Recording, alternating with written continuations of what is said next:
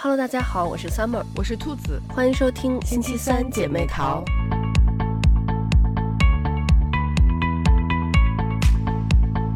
这周我们来聊最近大热的一部港剧《新闻女王》。嗯，我觉得这部剧它因为是呃 TVB 的剧嘛，然后又讲的是新闻这个行业的事情，我感觉就是在你的舒适圈里，你应该很 了解这个这些，而且也很有很多想说的。对，就是这个看的我，哎，反正挺挺激动的。然后呢，就是有一种呀，就是有时候会有一种。嗯，就是哎呀，好像就是又回到以前的那种感觉，然后有时候甚至又有一点重燃，又想就回去做媒体的 感觉，就是反正看着还挺燃的，就嗯。对，我觉得这部剧就是因为其实我之前没有怎么看过港剧，就是你跟我说的时候，我我想说，哎，我好像只看过一两部港剧吧，所以对港剧不是很熟悉。但是，嗯，这部剧我看完之后，我就感觉港剧真的还是挺好看的，因为它里面的人物我觉得都特别的饱满，就是它就这部剧，我觉得他自己都在吐槽，这个是全员恶人嘛，就是不像。我感觉像现在咱们的国剧，其实里面人物就，其实咱们上期也有说过，都太完美了，反而是感觉嗯不是很真实。我觉得真实的人性就是 像这个，呃，新闻女王里面，就是人可能有好的一面，也有坏的一面。然后他有的时候可能你表面上觉得他是一个呃在拳斗啊心狠手辣的人，实际上你不知道他内心可能想保护的是一种就是特别柔软的那种东西。然后就感觉这部剧真的是，嗯，看的跌宕起伏，而且那个反转也特别多。对，没错。而且就是，嗯，新闻女王大结局的时候，就是我看那个新闻，TVB 也迎来了史上就是史无前例的一次大裁员，因为因为这个剧出来的时候，就有很多人说，他这个剧其实。呃，就是是在影射 TVB 自己的山头文化，嗯，然后所以就是这个剧结束的时候，然后呢，嗯，TVB 就是大裁员，而且因为正好是曾志伟回到 TVB，就是他的他有一个他回到 TVB 之后第一个口号就是说要整治山头文化，然后所以就就是感觉这个电视剧拍的结尾，然后和 TVB 这个现实。就就有一些不知道为什么啊，感觉有一些呼应呢。我感觉就很魔幻现实的感觉。嗯，是这部剧，我看到很多人其实拿它和前一段时间的那个《以爱为营》嗯会做一个对比，因为《以爱为营》讲的也是这个记者嘛。嗯，但是《以爱为营》就是受到了大家的群嘲。对我都没有看这个剧，对我也没有看，然后但就看到好多那种吐槽的那个影片，就。以爱为营那个，他虽然我感觉现在其实很多剧，他想讲这种呃女性题材或者什么大女主，但实际上他还是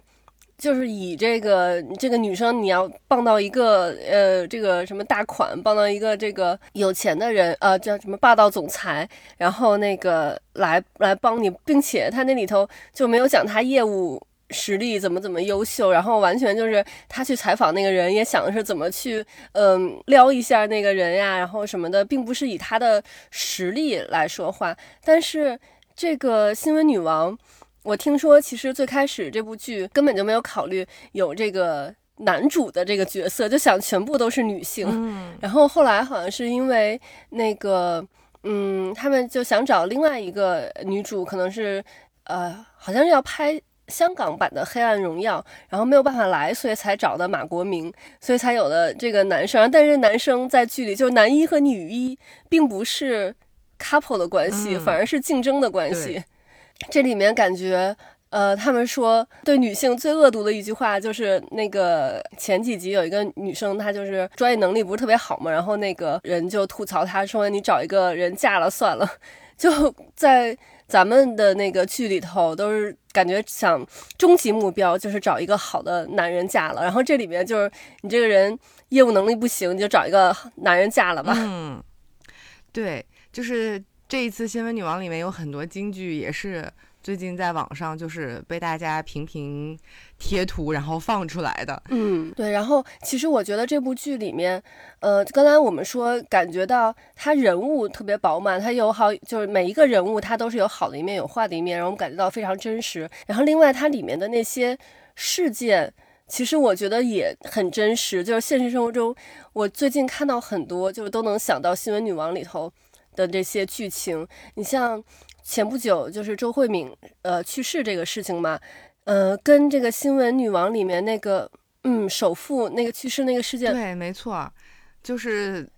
而且真的很巧，就是都在这几天，对，然后发生的都是上了热搜，然后就正好跟《新闻女王》里面其实。就是讲的事情是非常非常类似的。嗯，你像他那个就是先这个消息，呃，出来了，就可能有吹哨人，然后那个他们媒体接到了一个消息，然后发出来，但是可能官方还没有发，然后所以就又辟谣，但是第二天最后又发出来这个消息。其实，在这件事情上面，我还是挺同意，呃，George 就剧里头那个 George 说的那句话，就是，呃，宣布一个人死亡的权利，我觉得是医生。就媒体，其实我觉得是没有权利去在官方的声明发布之前去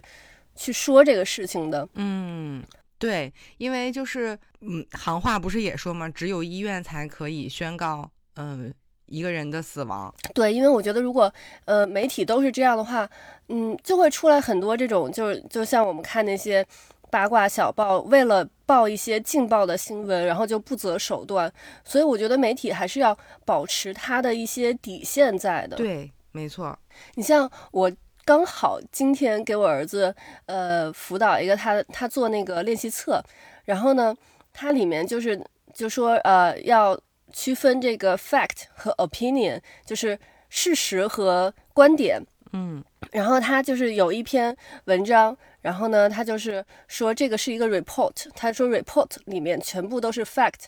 然后他就是这篇文章完了，然后他下一道题就是让你去找出把所有里头的 fact 给找出来，然后写出来，最后发现每一句都是 fact，所以就让我想到了，就是他这个 report 就相当于一个新闻报道嘛。嗯，然后报道等于是你你需要的全部都是这个 fact，都是事实，而不需要你的 opinion。我觉得其实新闻在报道新闻的时候，我们就是呃，可能 opinion 是可以是，比如说后面呃有一些评论评论员或者是一些呃其他的专家可以去说一些 opinion，但是我觉得去嗯，比如说作为主播去报道这个事实，或者是记者，我们只需要 fact。嗯，对。没错，就是，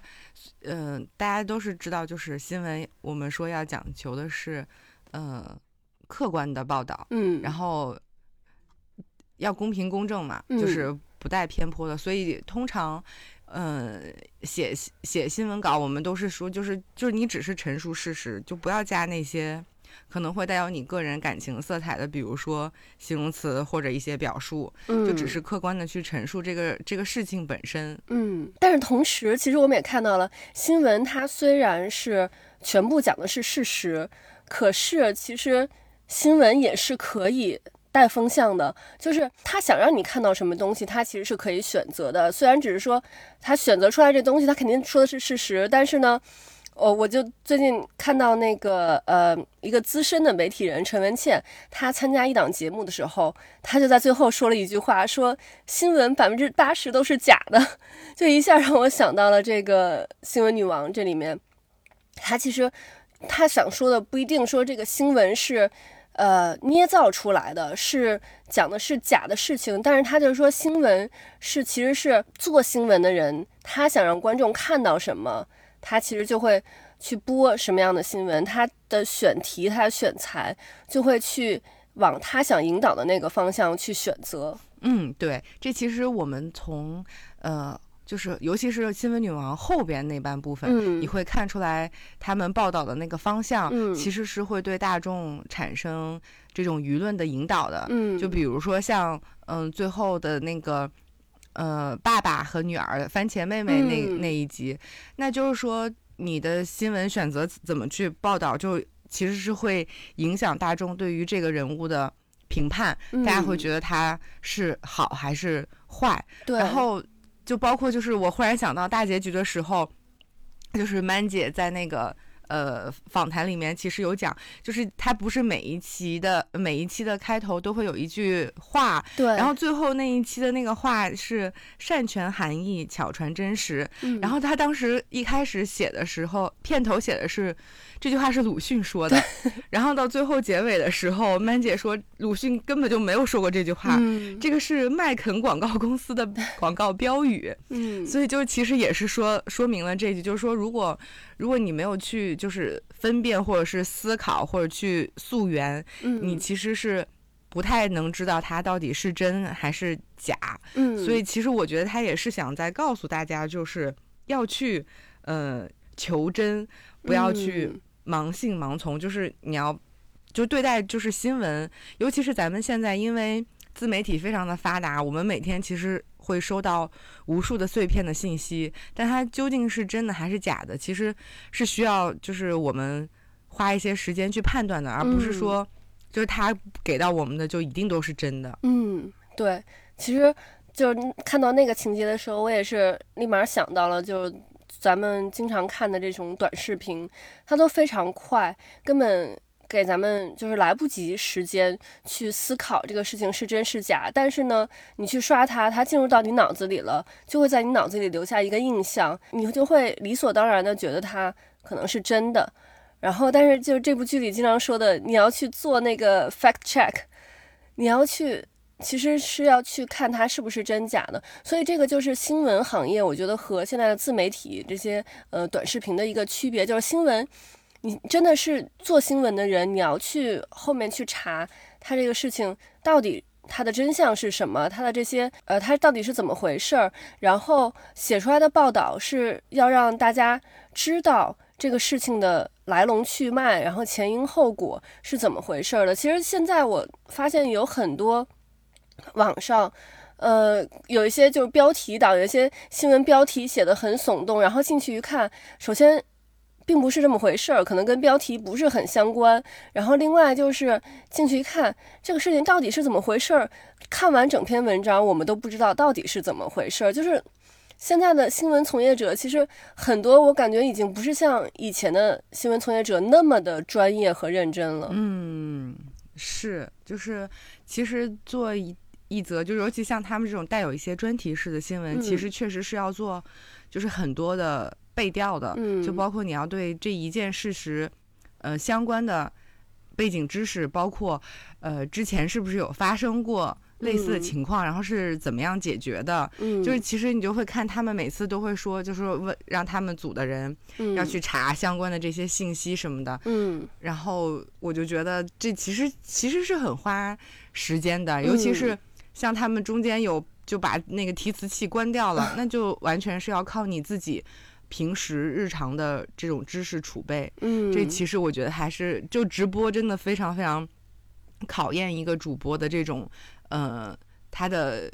知识储备，还有他这种临场应变的能力。对，对看到这个，我就想到，就刚刚我说陈文茜参加那期节目，她当时是其中一个嘉宾嘛，然后另外一个嘉宾是陈凤新，她陈凤新是我特别喜欢的一个，嗯。算是一个时事评论评论员这种的，然后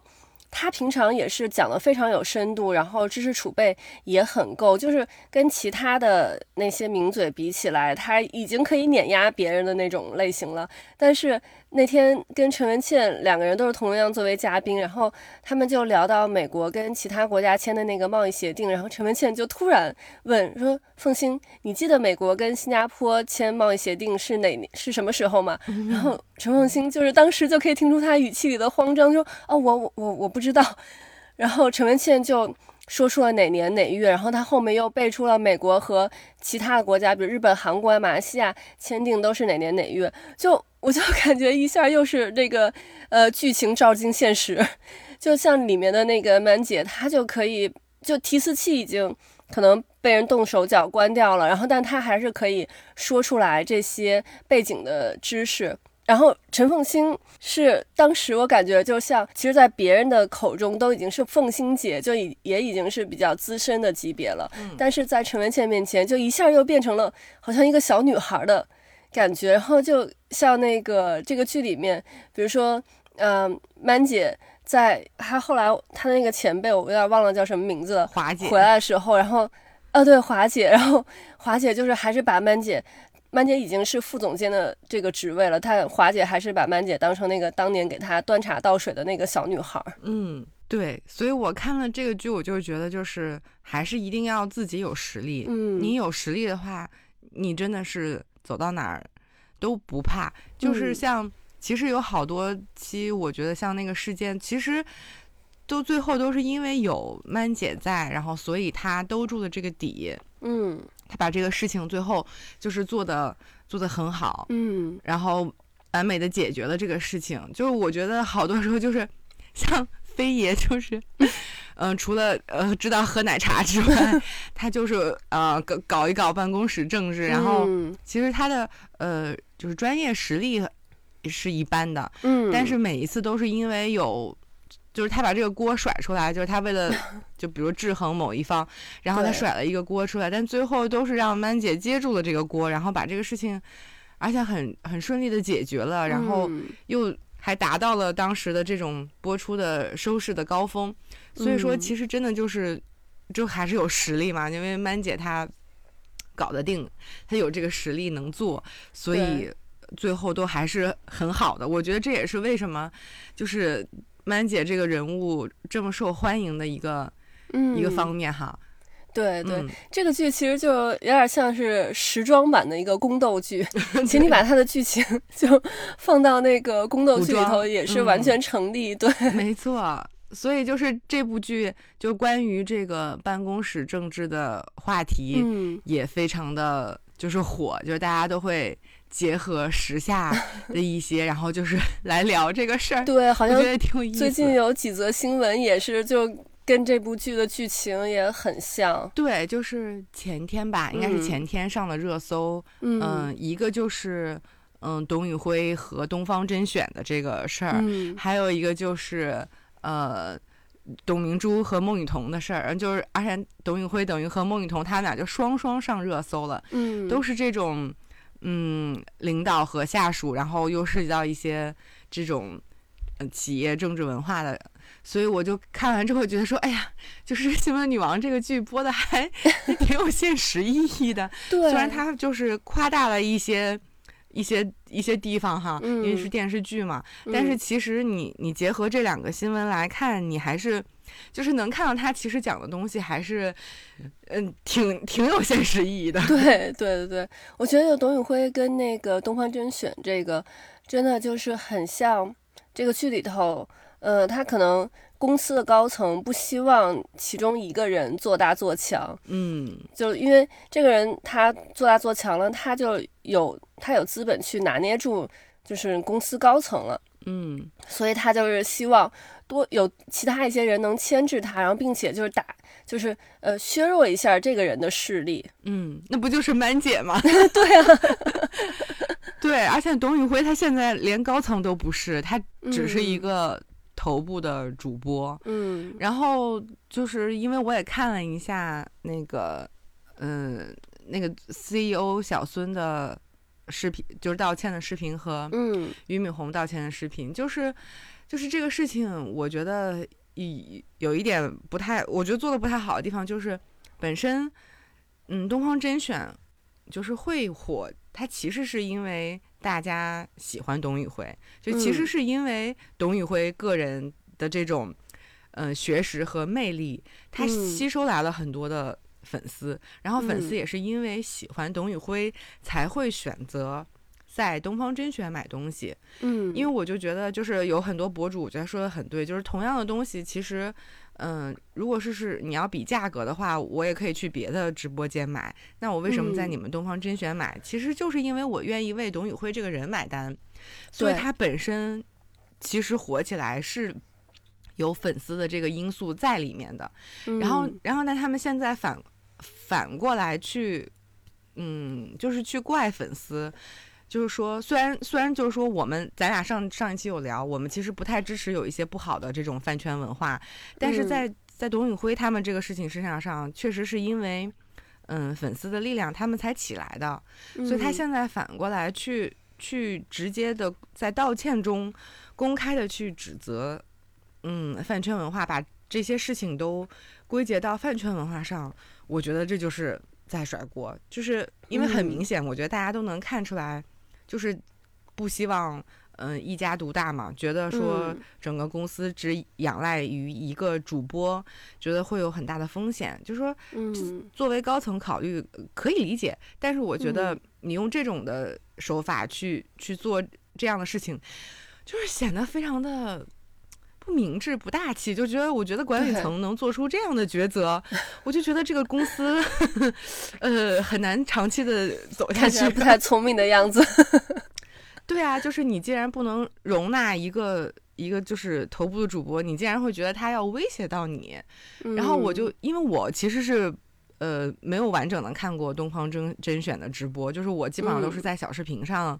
就是刷到他的小视频，然后、嗯所以我当时昨天看就是有一批是那有一期是。嗯，倪萍去他们的那个直播间，然后当嗯时就是小孙跟嗯、董宇辉都在，然后然后倪萍就跟那个小孙说说，哎呀，我要批评你一下，他说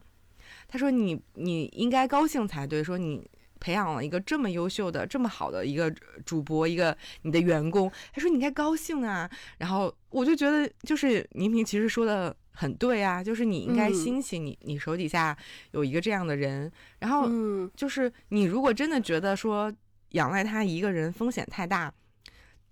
那你可以再去想别的办法，或者说，嗯，当然，我觉得像董宇辉，包括像李佳琦这样头部的人物，其实是很很难，就是说。培养出来的，就他需要有就是天时地利人和，才能嗯。出来这么一个人。因为你看，就是薇娅离开了之后，其实也没有再出来第二个薇娅了。嗯，所以说这个事情就是我觉得还是挺，就是不是说嗯想培养就培养，因为他们也想带新人，但是好嗯像也没有特别特别特别好的，所以就是我觉得他们可以在这个事情上再深耕一下。对我我有看到，就是董宇辉他的那个粉丝数是将近有千万，然后他们公司新推出的其他就是呃主推的三个主播粉丝数大概就是在一百一两百万这样，所以其实差距还是很大的。嗯，对，所以我觉得其实他们可以再去想想办法，怎么样去去推和带其他的主播。嗯嗯，就这一点上，其实我觉得，嗯，李佳琦直播间他们做的还不错，就是嗯有有具有可以参考和借鉴的地方，所以我觉得嗯。就是说，其实就是东方甄选，更多的应该想说从他们的内部怎么样去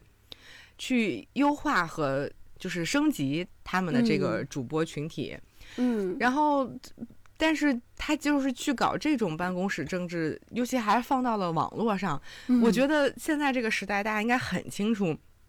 网络时代的这种舆情一旦起来了，就是很难，你你有时候就到后期你是很难掌控和把握的。然后再加嗯上他们这个这个公关，其实我我觉得这个道歉的公关做的不是很好，尤其小孙跟俞敏洪一对比，你你俞敏嗯洪你还能感觉到他其实是比较就是是。嗯，是在和你对谈、和你交流说话的，那个嗯。小孙、表情在那么开严肃而且会很明显，一看就是在看稿啊，他就是在照着稿子念，就是他没有没有和你那种情感上的交流，他也没有没有看镜头。嗯，然后，但是俞敏洪相对来说好一些，他就是那种呃对着镜头是感觉在跟你说话、跟你交流的那种方式。嗯，所以就是我就觉得这个小孙他 作为一个企业的 CEO，还是有必要再加强一下自己 在管理和公关这个方面的能力。就是我觉得如果想要企业走得长远一点，嗯，就是我觉得领导应该有有就是更更包容的心和更、更嗯宽广的胸怀和更长远的这种眼光。因为就是真的，董宇辉这样的人是可遇而不可求的。就你，你肯嗯定，你说你真的是把他打掉了，你会再有第二个董宇辉吗？我觉得很难。就像曼姐嗯走了之后，就肯定不可能再有曼姐这样的人物啦。就这个东西，西真的是，就是很可遇不可求的，很很难说在很快就能再出现一个一模一样的人。嗯，对，我觉得就是东方甄选，他们可能把自己想的太重要了。他们觉得大家来是因为他们的这个平台，但实际上大家来看他们的直播，其实大部分是因为这个主播的原因。对，没错，就是主播的这个个人魅力其实是非常重要的。那那有的人他就是没有这种观众缘，那那你怎么你怎么办呢？对，就这个确实对。而且像他们其实就像你刚才说的，他呃想要摆脱这种就是被头部主播制约的这个情况，他其实是要培养新的主播，但是培养新的主播对是要用这种老带新的方法，然后把新的这个培养起来了之后，你再逐步的就是可能去呃。呃，减少这个头部主播原来的这个他的这个呃，可能直播的时数呀，或者什么。你像就刚才你说李佳琦那里面，他那个旺旺，我就觉得就带的还挺好的，因为嗯，李佳琦直播其实我有，因为这边有时差嘛，国内的这些直播我都没有看过太多，但是旺旺我就很有印象，就是我觉得李佳琦跟他就是把他带出来带的挺成功的，但是像东方甄选这个，我感觉就是就是有点对。董宇辉就说的不好听，有点卸磨杀驴的感觉。但是你这个，你这新的驴还没准备好呢，这个老的驴也还在旺壮年呢，还没还没怎么着呢，就把人家就想把人家赶走。我觉得实在是他们可能对自己的信心太强了。对，而且就是就是确实，我也觉得。你在这个直播的谈论中透露别人的工资，我觉得就是作为一个上司来说，就感觉挺就感觉挺没品的，就有点掉架子。对，就是一下就会影响路人对东方甄选的一个观感，就是非常的没有路人缘。对，所以你说说。我们上期也谈到了嘛，现在就是一个粉丝经济的一个情况。嗯，那你看粉丝，你看马上就跑到他们对家的直播间里面去刷了。你说说，这这真的是，你这不就搬起石头砸自己的脚？你说你何苦呢？因为主要就是像这种直播的平台，它的可替代性实在是太强了。因为你平台没有什么自己的，就是呃唯一性，就是不是说有些品只有你们家这个平台有，而是就可替代性的这种东西太多了。没错。没错，而且就是也就后来就也有放出来，比如说什么京东啊，还有那个高途都有想挖董宇辉。嗯，你这么一做，那绝对就是给别人家放出了机会。那肯定就是可以去去挖呀。你是现在比你不觉得董宇辉很重要？别的公司知道董宇辉对于对他们来说有多重要，对吧？我看到有说那个。就是高途吧，好像是那个，嗯，那个老总在做直播的时候，就有点粉丝在说，说呀，赶快把董宇辉挖过来。然后他说，董宇辉不是用来挖的，是用来爱的。嗯，就是你就看看人家这个，就是嗯，一下就有有没有对比，真的是没有对比就 没有伤害，对，就高下立见。你就这个事情就是会弄得。自己很很尴尬，很很狼狈。嗯，然后你说你怎么去收场这个事儿，你之后再怎么就是面对董宇辉，就是我觉得小孙可能之后对董宇辉可能心里又 又更恨了，因为觉得让他自己下不来台了。但是就是我觉得就是完全可以没必要这个样子的。嗯，就是本来他其实是可以嗯借助董宇辉的个人的力量，让公司就是。走得更好，嗯，就像李佳琦，他不仅仅是带出来的旺旺，就是他底下的那些小的助播，嗯，有很多其实大家看了他的直播之后会记住这个助播的名字，嗯，和他的一些嗯就是特色，而且他也会给他们就是个人也也小视频里面也会带到，嗯，所以我觉得这就是一个就是比较比较好的事情，就是大家并不会因为嗯也记住了这些小助理就。忘了李佳琦，嗯，也不会，所以其实是一件挺好的事情，就是我觉得是有参考和借鉴的价值在里面的哈，嗯，就我觉得，嗯，大可不必，就是搞这种这种网络口水战，就真的很幼稚。对，而且就是大家都说嘛，就是那个小编。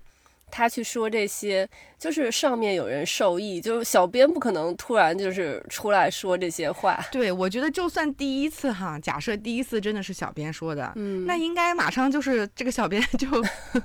没了呀。对，结果他后来又来了，就说明那确实，我觉得你说这是小编自己的意志，我觉得 百分之九十九的人可能都不会太相信。对，因为这个事儿其实就是后来董宇辉出来，就是说呃，他就用那种幽默的方式，就就是说这个事儿啊，为什么那个呃去跟那个小孙呃我们聊过啊，什么喝了喝了多喝了几瓶酒什么之类，其实这个事儿就已经可以过去了。然后那个那个小孙。CEO，然后又出来澄清，我觉得是把这个事儿就是整个就给就给推上一个一个新的这个，算是一个助燃吧，把这个事儿就就给燃起来了。对，就是因为因为董永辉其实是一个很亲民的形象，嗯，但是小孙就是他的架子太大了，嗯，所以我就说他这个公关的，嗯，这个课还是应该去上一上。对，就是你怎么样去跟公众去交流？你你说我来给你开个会，我觉得网友说的很对呀。我来看直播的，谁来看你开会的？我白天开的会还不够多吗？哎，对，哎，那那个董明珠的这个这个事儿，嗯。呃，因为我我没有看到太多，我最近没有怎么看热搜，他这个是是怎么回事呢？嗯，他这个事儿是因为有一个视频放出来了，就是。嗯，董明珠在今年的应届毕业生等于有一个大会上，嗯，然后就就发表讲话嘛，嗯，然后他中间就提到了孟雨桐，嗯，然后他就说，嗯，孟雨桐，本来他选他觉得孟雨桐挺勤奋的，嗯，结果没想到呢，孟雨桐来了这儿，只是为了想要借助这个平台自己去当主播，嗯，嗯。其实说到这儿呢，也也也也还行吧，就是能理解他。但他后面呢，就是说，嗯，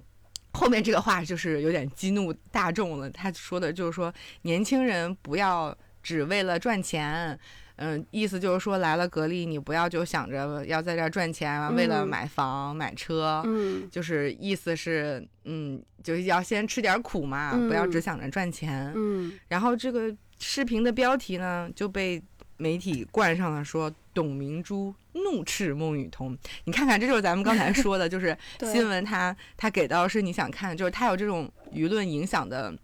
能力。你说用了怒斥这两个字就不一样了，它带有了一种感情色彩在里面。嗯，所以这个视频发出来呢，就非常的火。然后，但这个事儿呢，就惹怒到了大家。就其实我觉得，就跟之前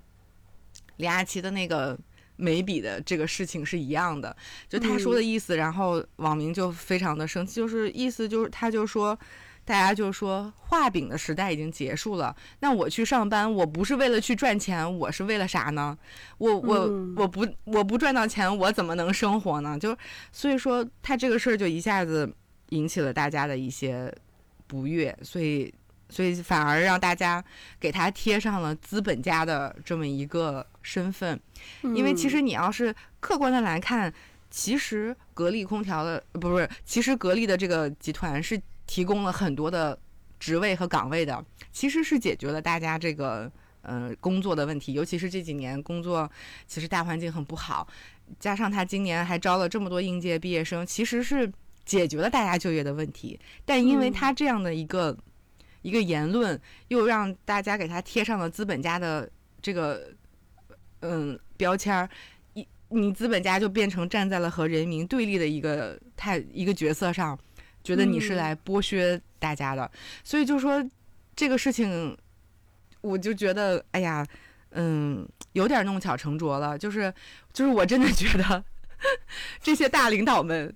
在对公众发言的时候。一定要好好的研究一下自己的这个稿子，这个公关的公关一定要学一学，就是 说话的艺术真的是很重要很重要，尤其是在这种现在这种新媒体的时代，嗯，就是我们这些大老板，嗯，也要拥抱一下新媒体，就是要要知道这些。话术啊，知道这些新媒体的语言呀，然后我觉得心理学也是有必要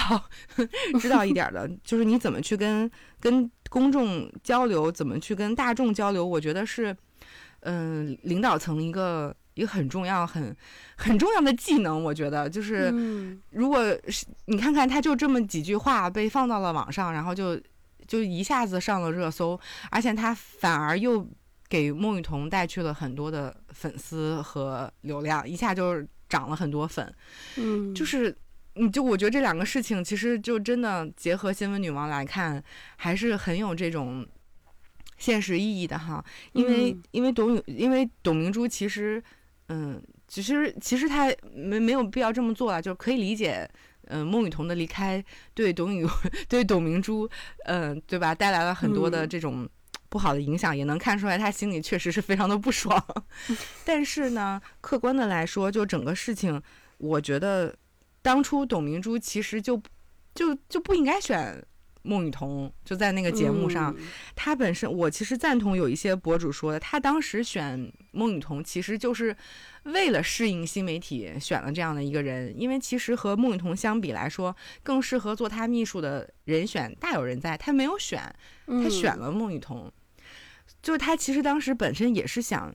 想借助孟雨桐来完成就是格力的这个新媒体的这么一个转化，但然嗯而并没有转化好，因为就是我觉得董明珠可能也本身也需要在，我觉得再拥抱一下新媒体吧，可能还是。没有完全的，就是掌掌握到新媒体应该怎么样去去做，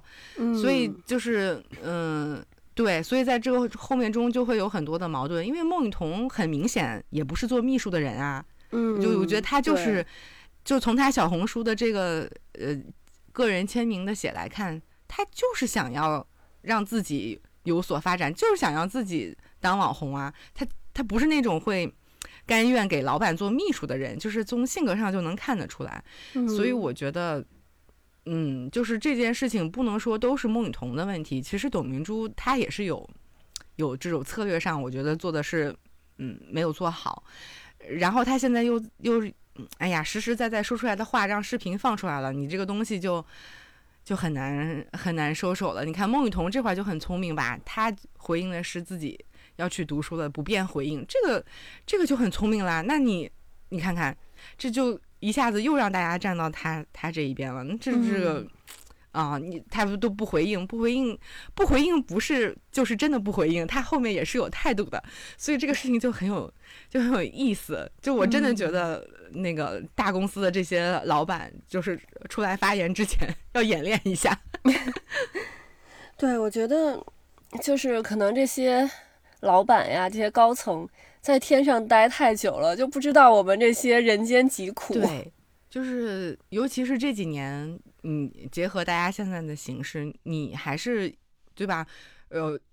说说句带价值的话啊，要走群众路线，我觉得这个这个话还是很对的。嗯，所以就是嗯，出来发言，包括发表自己的看法或者做一些策略的时候，我觉得还是要要要想一下，就是就像你说的，就不能你不能站在领导的这种层面去，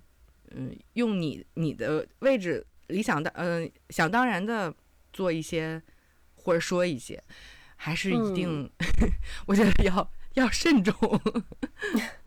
对。然后我刚刚看到最新的新闻是说这个，嗯，小孙被免职了。哦，真的、啊，对，所以、就是我觉得其实就是像这两件事儿吧，就是呃格力的这个事和东方甄选的这个事，我觉得就是真的就是新老媒体的一个交锋，嗯就是嗯这些。你像呃小孙、俞敏洪他们，还有那个董明珠，他们就是等于是老走老的这个路线，然后很成功，所以他们可能思想就是还在比较那个固化吧，还在那个他们老的那个成功的那个那个光环下面，然后但是他其实不知道，现现在这个新的势力、新的这个呃这个媒体呀、是怎么去运作的，所以就容易造成就造成了现在就是大家呃可能会引起一些呃网民，尤其因为大部分的嗯现在他们的粉丝，然后这些网民都是年轻人嘛，就会引起年轻人的这个反弹。嗯，对，而且就是大众是很容易站在嗯、呃弱势一方的嗯，去来帮助他的，对，所以说嗯，你千万不能去站在大众的这种对立面。你说你被扣上一个资本家的这个标签，嗯，就很很难洗，对就是嗯、所以就是对，所以就是我觉得嗯。真的，我 我非常建议这些大公司的领导 去去上一上公关的课，这种说话的艺术，这种演讲的课，真的，我觉得还是非常有必要的。就是如果你需要去跟大众面对面的有这种这种交流、这种发言，我我我觉得还是就是一个，我觉得在新媒体时代是是领导人一个很很必备的技能。对我觉得这个。这个很重要，你就包括在新闻女王里边，你就是看，你就看方太和飞爷，其实他们就是讲话的时候是，嗯，是有一些是有一些艺术在内的哈。我先不说他们就是办公室政治这个地方，所以说其实我觉得还是非常非常有必要的。嗯，就是普通人，我觉得也很有借鉴意义啊。应该应该就是说去，嗯，我觉得掌握一些沟通的技巧，掌握一些。嗯，你去，比如说你要演讲或者你要汇报的时候，你要就做 presentation 的时候，其实有一些话术、一些技巧，我觉得是，就是，嗯，打工人也可以去学一下，还是很有帮助的。嗯，对对对，我觉得就是像。刚才你说的，呃，你像方太，他说话其实他很多事情都不是明说的，他都是用比喻来说的。那个其实我觉得，就是你人在越高的位置上，我觉得越要谨言慎行。你有些事情你可能不方便讲的太明，但是你可能用隐喻的方法，然后去点一下下面的人，嗯，让他让他能懂。但是，嗯，如果讲的太明的话，反而可能会招来一些。这个非议呀，或者是什么？虽然我觉得，其实我们小的时候觉得上面人这么说话，就是呃，说什么话都含糊其辞，不要说太明白，觉得不太好。但实际上，真的是你你往上往高走的话，因为你说出来的话分量就很重，所以你真的是要注意你自己说话的内容。嗯，对，就所以说到这儿，又不得不感叹，曼姐真的是非常的 聪明，就是她能。Get 到方太的那个那个点，就说，所以其实他自己也很清楚为什么一直，比如说飞爷或者是方太想怎么做，他其实是知道的，就知道了上面是不希望他一家独大，嗯，就飞把飞爷派过来，然后让飞爷又分裂他和 George，其实就是就是要让他大家有竞争嘛，就他其实自己心里很清楚，所以他一直是就是。凭实力说话嘛，就是我有实力，你想搞我，但是你你搞不走我，对吧？嗯，像像其实我觉得 George 有点可惜的地方，就是他其实当初也是很有做新闻理想的，嗯，对。然后他其实，毕竟他也是曼姐带出来的人，但他后来就是因为，我觉得可能，我觉得可能就是太想成功，太想上位了，所以他。就是飞爷就是那样说了几句之后，他就特别在意这个事情，然后就很成功的被被分化了。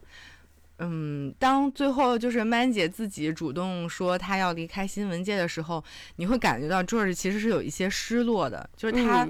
他没有他没有对手了。嗯嗯，就我就觉得说，其实本身有曼姐的在存在，其实 George 也让自己变得。就是更好了，就所以我觉得曼姐说的挺对，就是有竞争才会有进步嘛。嗯，其实本身是一件好的事情，但是我觉得原本其实是可以一个良性的竞争的。嗯，他们后来就都变成了一个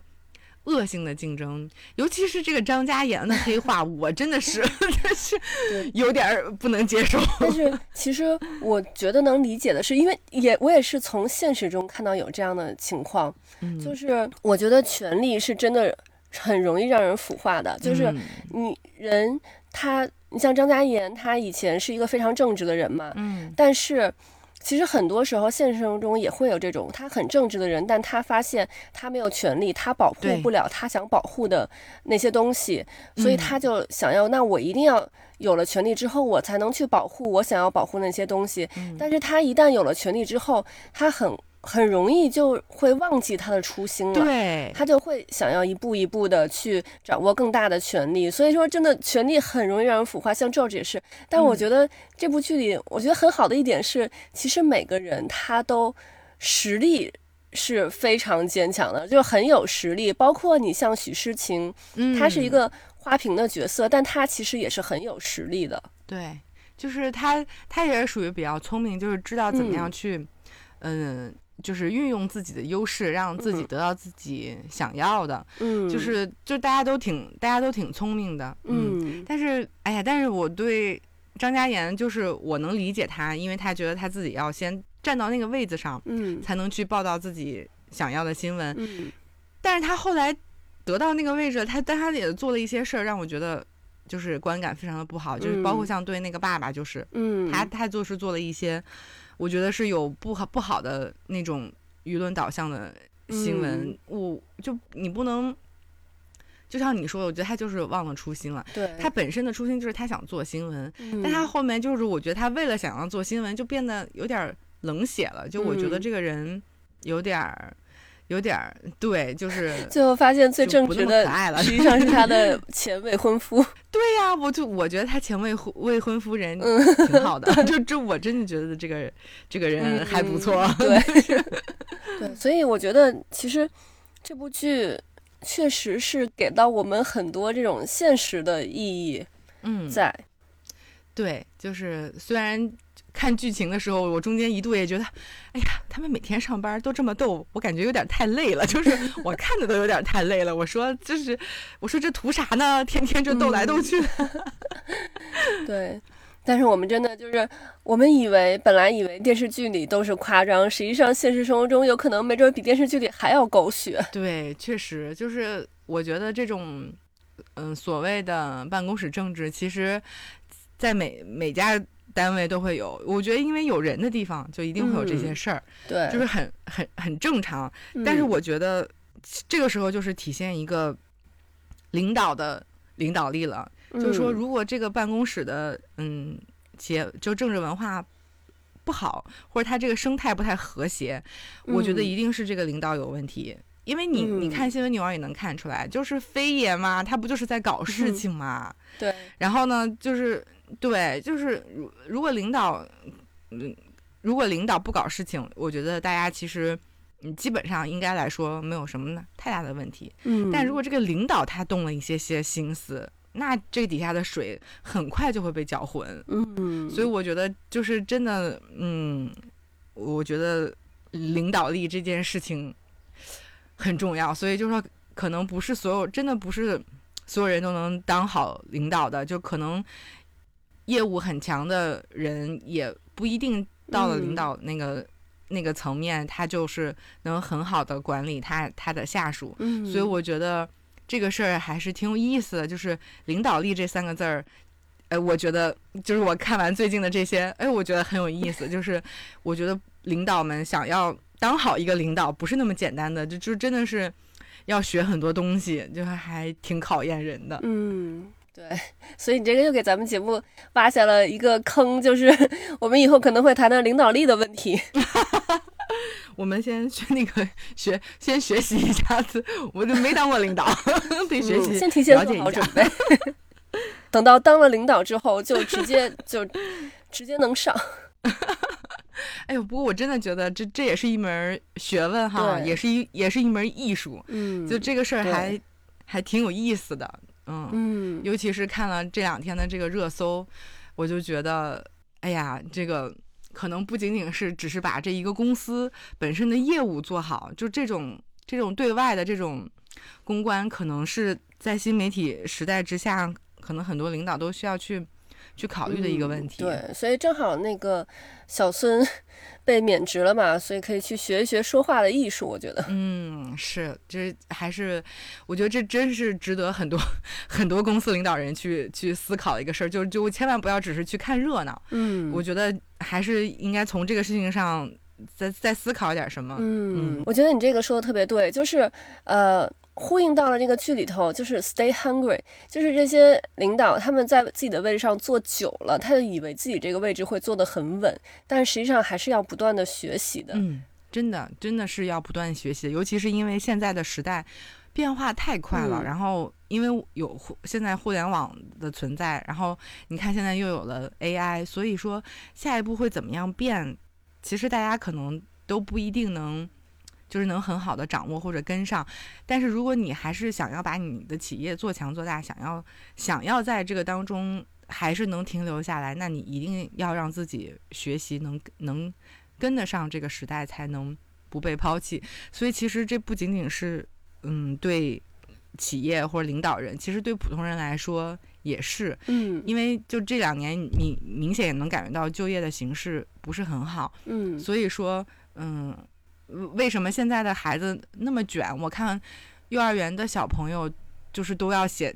自己的简历，然后就说自己除了学习，比如哪方面的兴趣爱好的你的能力，就说明大家其实对一个人的。呃，考评已经不是像以前那样单纯的只看成绩了，而是开始在注重你的综合能力。嗯所以其实是对所有的人要求都越来越高了。嗯因此，就是我觉得大家都可以从这个事事情上面，呃，去去结合自己的经历，